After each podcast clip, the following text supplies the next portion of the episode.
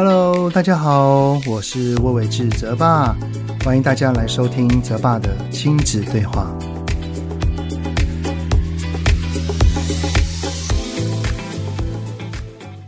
Hello，你们好，欢迎收听泽爸的亲子对话，我是亲职教育讲师魏玮志泽爸。从十月份开始哈，我的演讲邀约啊，其实就还挺满的啊。然后呢，会一路忙碌到年底。再次感谢邀请我的单位呢，也要谢谢因为讲座而认识我。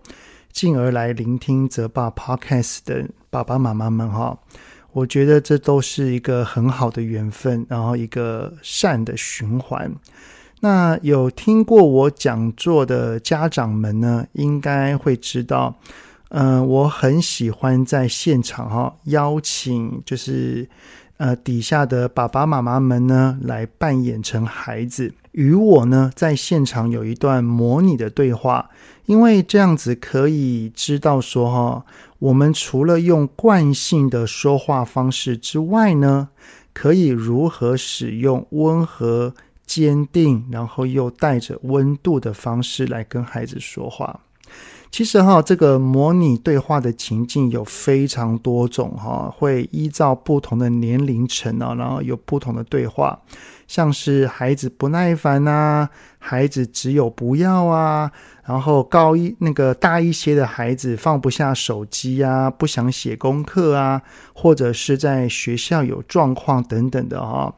那还有一个，呃，我也蛮常拿来模拟的。就是手足之间的争吵。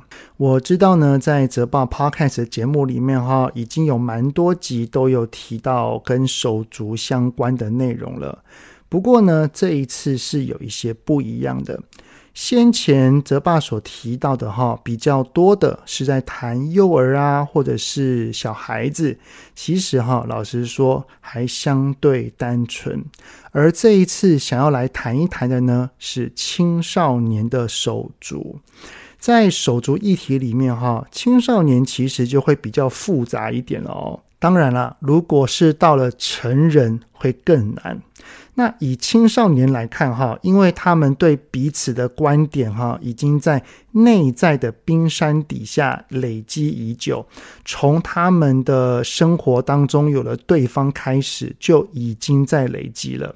而他们从小到现在所争执的事情，可能都只是一个表面。那如果我们能够从争吵的行为底下，找到那一些他们为何会如此纠结的那个点哈，然后把那个点稍微的松开，或许就可以更加的连接他们了。有一位呢叫做 D O V E E Y E D 的听友哈，他在 Apple Podcast 底下就有留言写到哈说，诶，想要请教泽爸，我有两个儿子，一个是国三，一个是国二。两个个性不同，因为他们呢相差一岁，从小呢就在一起，感情也不错。因为哥哥比较强势，会有欺负弟弟的状况。通常争吵之后呢，也会和好，好，然后就好像没事一样。但是呢，最近我发现他们好像很久都没有说话，没有交谈，没有互动，有两三个月了。我提醒他们两个呢，要好好说话，但还是一样。因为我曾经跟自己的姐姐呢冷战有十年以上，担心他们也会这样。我该怎么帮助他们两个和好呢？所以呢，这一集的主题我们就来聊一聊青少年手足的冷战零互动，爸爸妈妈该如何与他们对话呢？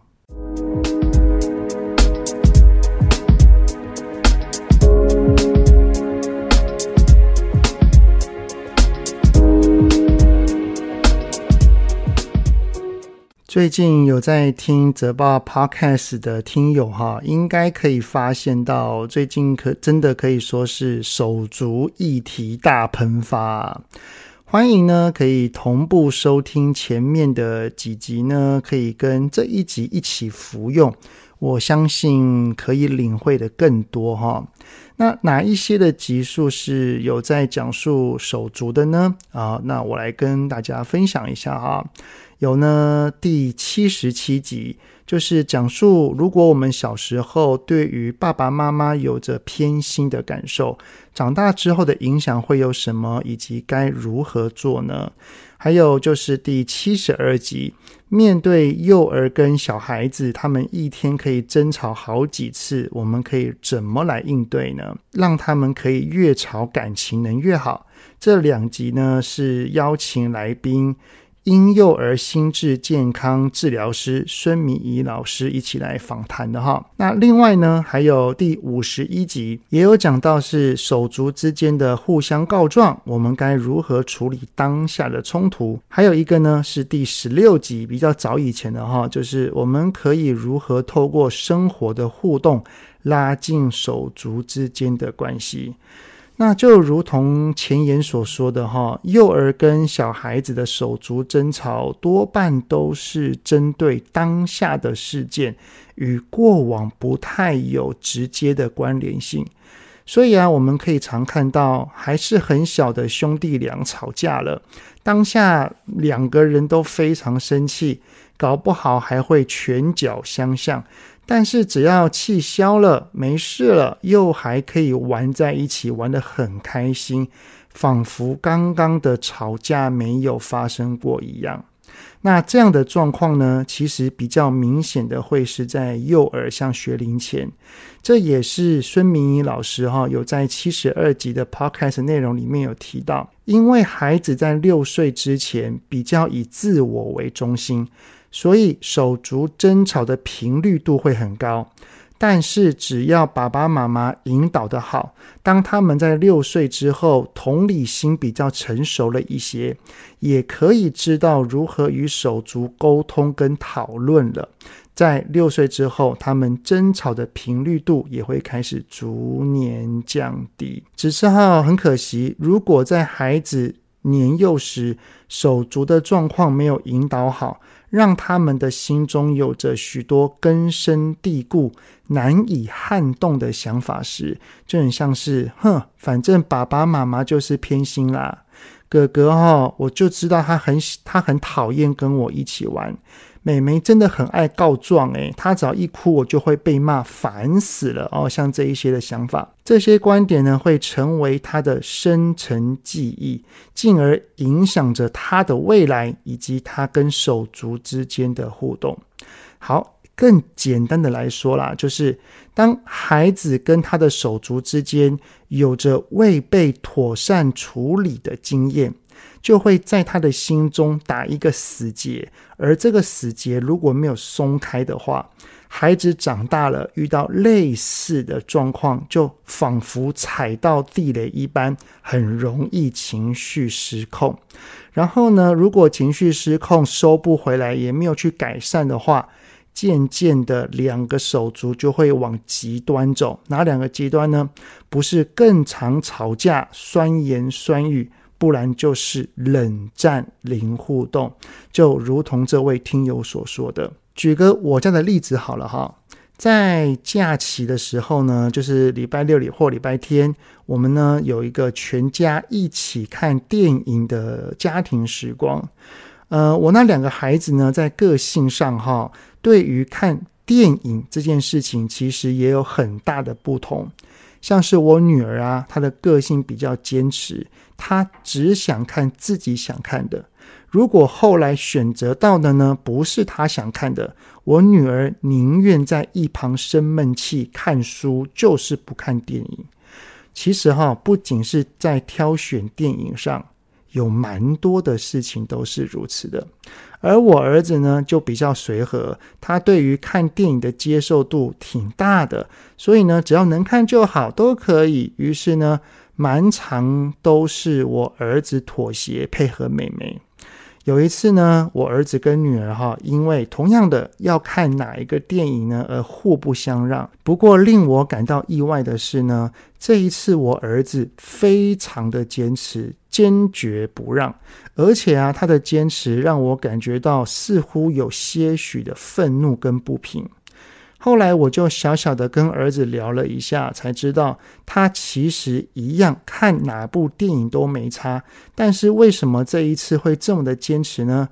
因为他说他已经不想再忍了，他要告诉妹妹说，不是只有你可以有情绪，我也可以有，我不要每次都让你了，这一次我就是要你配合我。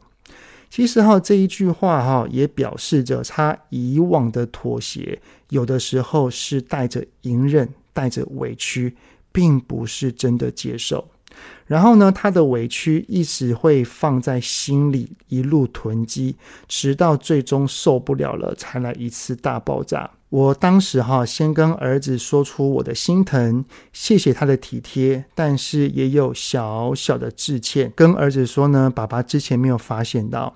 后来我儿子还说了一句话，让我更加的心疼，因为他说，我有的时候会选择妥协，是因为如果那个美眉生气了，只会更难收拾，可能还要等到她的情绪好，或者是爸爸或妈妈被美眉给惹怒了，搞到整个状况更糟，何必呢？所以有的时候我就想说算了。哇！我听完这一句话，我就立刻抱抱抱了抱我的儿子哦，我就告诉我儿子说，呃，请他之后面对相同的状况，不要选择忍耐。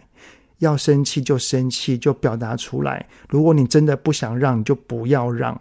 那我也答应儿子，我会去处理好妹妹的情绪，我也会教导妹妹，去引导妹妹，就不会搞到最后状况更糟。我邀请我的儿子呢，可以安心的做自己，在那个当下可以如实的说出自己的想法。所以哈，我会分享这个例子呢，其实就是说哈。一个人在冲突的当下，外表好像没事了，不代表他真的没事。手足之间更是如此。如果爸爸妈妈对待手足的教养，仿佛都一定是要大的让小的，重男轻女，或者是那个最安静、最乖巧的孩子不受关注，这些孩子的当下的算了，不生气了，手足之间又讲话又玩在一起了。都很有可能只是种忽略而已哦。其实啊，他们的内在还是在意的，说不定因为在意，所以会在之后的某个冲突之下，会把过往的隐忍跟委屈，还有对对方的不满，整个一次大爆炸。然后呢，那就更加难以修复彼此的关系了。当我们了解了之后，哈，再回到听友的提问啊，嗯、国二跟国三的儿子会在接近两三个月的冷战零互动啊，表示他们的心中一定有芥蒂的存在嘛？那不知道这位听友晓不晓得发生了什么事情呢？当然啦。嗯，我觉得还是要跟两个儿子先单独的哦，是单独的哈、哦，好好的聊一下。那在聊之前呢，我们可以先知道一些脉络，就是呃，他们现在会零互动，多半都是因为有冲突的发生，而这个冲突之所以会闹到不可收拾，应该是因为在彼此的心中可能早有那个心结。所以，如果是我的话啦，我的对话顺序大概会是这样哈。呃，第一步会先去询问导致他们现在是冷战零互动的冲突是什么。第二步呢，在这个冲突之下，感受是什么？对对方的观点是什么？第三步就是这个感受跟观点是否与过往的相处经验有关。如果有的话，这个过往经验是什么呢？是否就是让他们两人不和的心结所在呢？好啊，老实说啊，这一个顺序并没有一定的 SOP。我会用第一步、第二步来做说明，也只是希望听的人呢，可以在大脑当中有一个大概的路径要走。当然，还是要多练习啦，去找到那个对话的敏感度。在孩子的回应的语句当中，直接可以想到下一句我可以怎么接着说，或者是反问他。那如果有兴趣要参考这方面对话的小技巧的话，哈，都可以参考我的书《引导孩子说出内心话》。好，那如果我的话呢，我会先挑选一个好的时间点，也就是说。呃，当孩子他们的心情是不好的，或者是他们在忙碌的时候，我会学习等待，等到孩子是愿意且安心的跟我们聊天的时候，我会再去分别跟他们去谈一谈。一开始的时候，我就可能会问他们说：“哎，像我找哥哥来，我就说：哎，哥哥啊，你最近有在生弟弟的气吗？”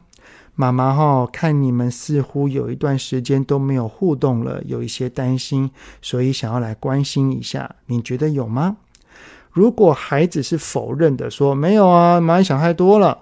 嗯，可能是因为他对于我们前面所描述的这件事情，或者是在跟我们对话的当下是不安心的。那可能就要先从让孩子是愿意。相信我们，信任我们这一个方面来着手。那如果孩子是有承认的话，我们就可以接下来继续询问说：“是哦，当时你跟弟弟发生了什么事啊？可以跟妈妈说吗？”切记在听的时候不要批评，也不要替对方说话，只要带着同理的专注倾听即可，像是。哦，原来有发生这样的事啊！哇，难怪你会这么生气。嗯，因为弟弟这么做了，才让你这么生气的，对不对？